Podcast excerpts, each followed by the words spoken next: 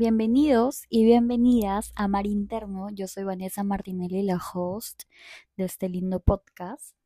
Hoy estoy estrenando un nuevo micro, ya que ahorita estoy fuera de Lima y estoy feliz de esta nueva adquisición. De hecho, si me siguen en Instagram, en mar-interno-bajo, eh, eh, hablé un poco de lo emocionada y lo loquita que estaba con esta nueva adquisición del micro que se escucha súper lindo y súper nítido.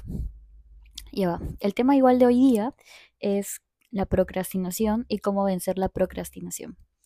Eh, en los dos capítulos anteriores que hemos tenido previamente, yo dejé una caja de preguntas en el cual les pedí a algunas de ustedes o algunos de ustedes que me pongan sobre temas que quieren escuchar en los próximos episodios y de hecho uno de, de los temas que me pidieron fue cómo vencer la procrastinación.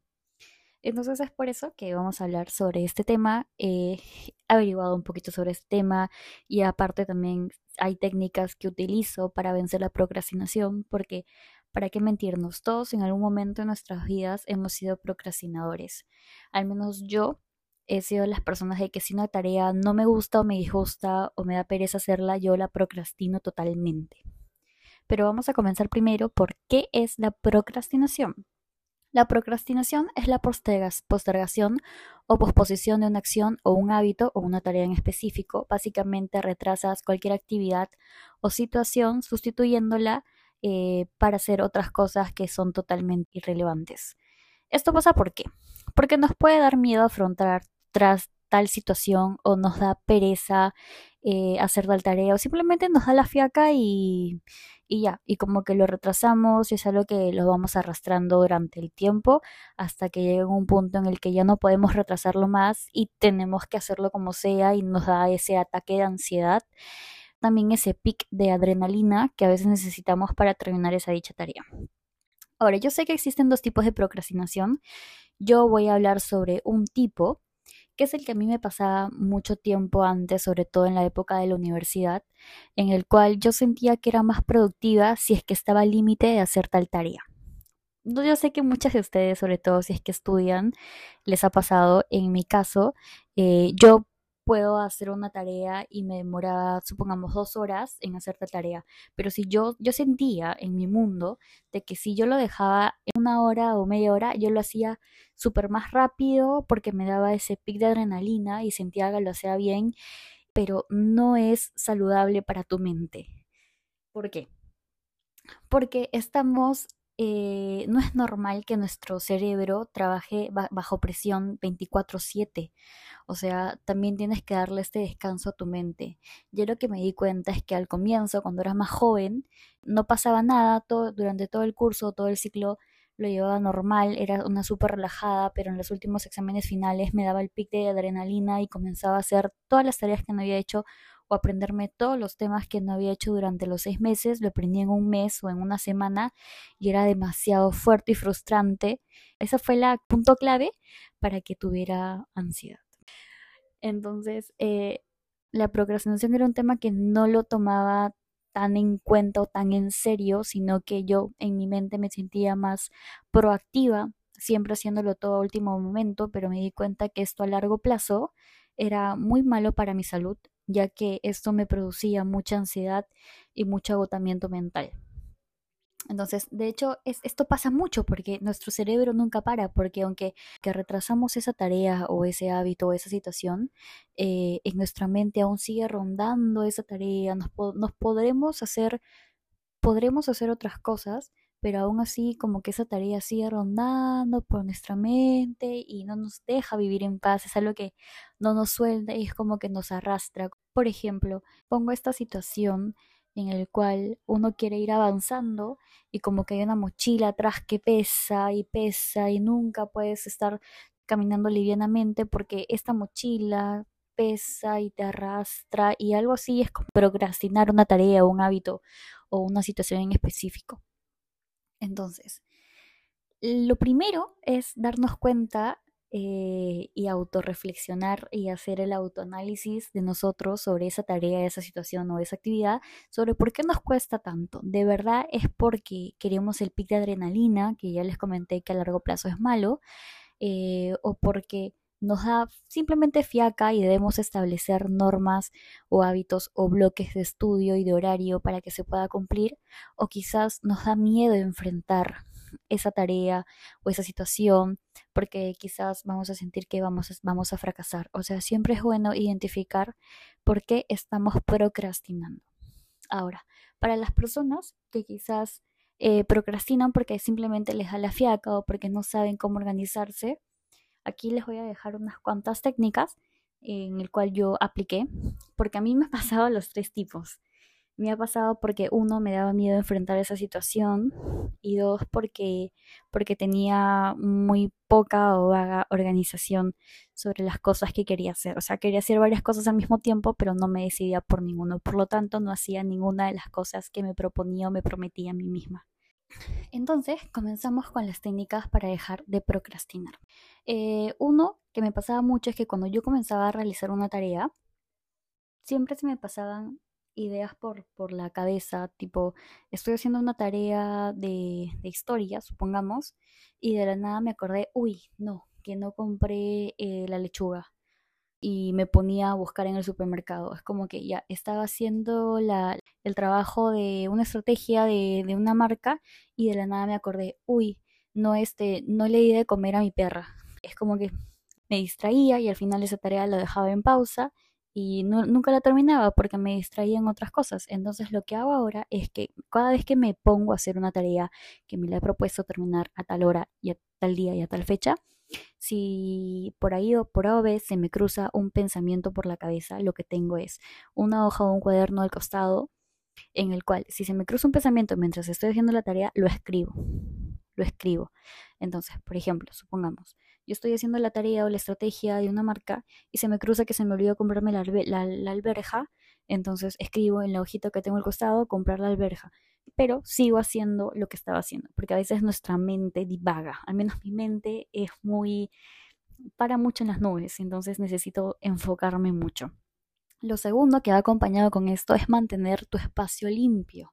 Al mantener tu espacio limpio, eh, yo trato de que sea todo un poco minimalista, ¿Por qué? Porque yo soy una persona que se distrae muy fácilmente con cualquier cosa. Entonces yo necesito que mi espacio esté totalmente eh, limpio y ordenado y con las cosas necesarias para no distraerme con, con diferentes cosas que vea por ahí.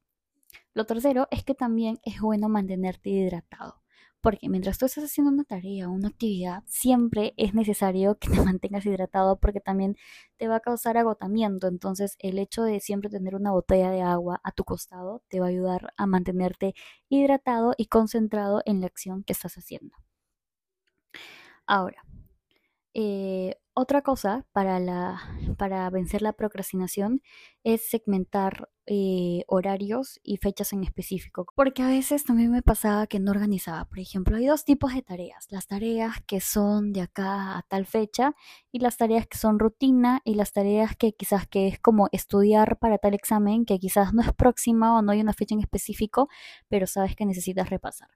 Entonces lo primero es dividir todas tus tareas, por más pequeñas que sean, en una hoja. Les voy a explicar cómo vamos a hacer este método de la organización. Como yo trabajo es una organización de manera híbrida, la cual es apunto en mi agenda o en mi cuaderno lo que tengo, todo lo que tengo que hacer. Cuando hago todo lo que tengo que hacer, lo desgloso para que sea un poco más fácil. Por ejemplo, si yo tengo que crear el logo de una marca, entonces, ¿qué hago? Lo desgloso. No simplemente pongo crearlo o no. Uno, buscar paleta de colores adecuada a la marca. Dos, comenzar a buscar las tipografías. Tres, buscar inspiración sobre el rubro o el área similar.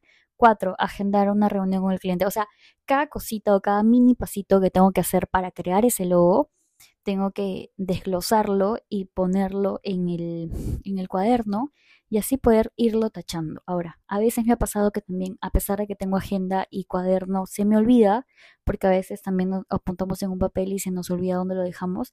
Entonces es por eso que también uso notas de iCloud Si tú lo tienes en tu celular, también lo vas a tener en tu MacBook. Y si no tienes notas de tu celular que sean sincronizadas con tu laptop, puedes utilizar Notion o Trello. En sí existen varias aplicaciones y varias páginas que te ayudan a ordenar y que sean como una agenda digital.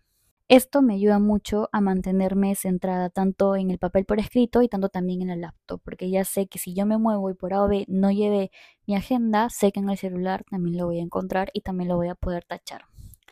Ahora, también es importante darle espacio a tu tiempo de calidad y tiempo de ocio contigo mismo o contigo misma. ¿Por qué? Porque muchas veces nos saturamos en ponernos tareas durante todo el día, pero nos olvidamos de darnos un descanso para nosotras o para nosotros, en el cual tenemos que poner una hora de descanso para nosotras, para nosotros ingresar, quizás estar echado, leer un libro, simplemente quizás scrollear en el celular, lo que sea, pero también darnos nuestro tiempo, porque no todo, no todo es chamba, no todo es estudio, entonces es muy importante que nos demos también ese tiempo en el cual podamos ser productivos con, la, con el trabajo, con la escuela y con nosotros mismos.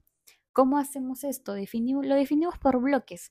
Puede ser, por ejemplo, de 6 o de 7 a 9 y media, ¿qué es lo que voy a hacer? Elige tres actividades o dos actividades que quieras hacer durante esa franja de horario. Luego, de 10, de, 10 a 1, ¿qué es lo que vas a hacer? Luego de 1 a 4, ¿qué es lo que vas a hacer? Y de 4 a 7, que es que termina tu jornada, ¿qué es lo, qué es lo pendiente que vas a trabajar durante esa franja de horario? Siempre procura hacer entre 3 o 2, o si es una actividad que te, te demora mucho tiempo, eh, establecerla, pues hazla. Por ejemplo, yo de 6 a 8 sé que me tengo que bañar, me tengo que hacer el skincare, me tengo que hacer el desayuno y tengo que eh, leerme por lo menos unas 10 páginas. Siempre es eso, ¿no? Establecer. Luego, de 9 a 1, sentarme a trabajar y a ver mis pendientes, revisar emails, eh, ver qué es lo que me falta, eh, diseñar. Entonces, siempre es todas las actividades desglosadas en cierto horario. Ahora, también es muy importante ponerte fechas límites. Por ejemplo, si tienes un trabajo que, que entregar tal día, ya ándate poniendo eh, avance de tal proyecto parte 1 el lunes, luego el martes avance del proyecto parte 2, si es que es un proyecto grande y largo. Entonces es bueno que lo vayas poniendo por fechas y en tu calendario. También apóyate mucho de Google Calendar, que para mí es, es todo. Yo literalmente en Google Calendar agendo reuniones, citas, rutinas, salidas con amigos, todo. Eh, lo siguiente es la regla de los dos minutos. Esto me pasa mucho también, de que si una actividad te lleva menos de dos minutos hacerla, no la postergues, hazla de una vez. Por ejemplo, si te toma menos de dos minutos lavar los platos, lávalos. ¿Por qué los vas a dejar ahí sucios? O sea, ¿por qué vas a postergar esa actividad que va a generar desorden en tu hogar si lo puedes hacer? Entonces, cada actividad que te demore menos de dos minutos hacerla, no la postergues, hazla ya. Y vas a ver que te vas a liberar de mucho tiempo y de muchas actividades que has procrastinado y las vas a comenzar a hacer. Luego ya la última que les quería recomendar era la técnica del pomodoro, que seguramente lo han escuchado un millón de veces. Esta técnica sirve para que tú te vuelvas más proactivo, para que descanses, porque como les comentaba, no todo era trabajo y estudio y, todo el día estar sentado en la computadora y eso ser proactivo, no. O sea, también necesitas tus espacios de descanso y donde puedas respirar y distraerte un poco. Entonces, la técnica de Pomodoro consiste en trabajar durante un periodo de tiempo específico, generalmente siempre es entre 25 minutos, y luego de esto, de los 25 minutos, tomar un descanso de 5 minutos. Tras cuatro intervalos de trabajo más o menos de 25, 5, 25, 5, tomas un descanso más largo que es de, ok, trabajas 25 pero descanso 15.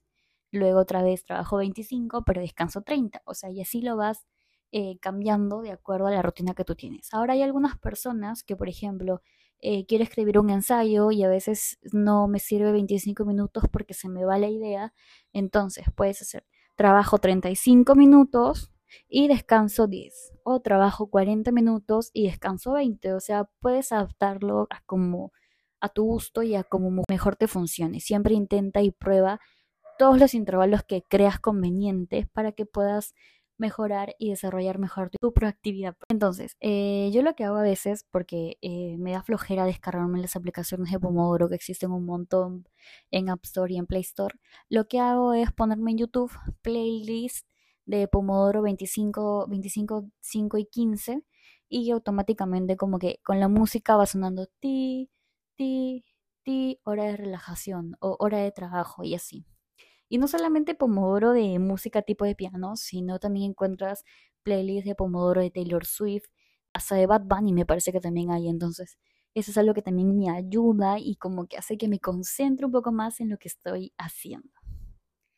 Bueno, eso es todo por el día de hoy del tema de la procrastinación. No sé si hablé muy rápido en todo, pero Espero que de alguna de estas técnicas que les he comentado les sirva de alguna manera y si ustedes tienen alguna técnica que quizás yo no sé y que debería aplicar, igual me la pueden escribir en los comentarios y como les comentaba, siempre es muy bienvenido todos sus comentarios y los temas que quieren que yo toque y que investigue para ustedes. Yo feliz y encantada de hacerlo, así que nos vemos en el próximo episodio y eh, no se olviden de compartir este episodio y de seguirme en mi cuenta de Instagram como mar-interno-.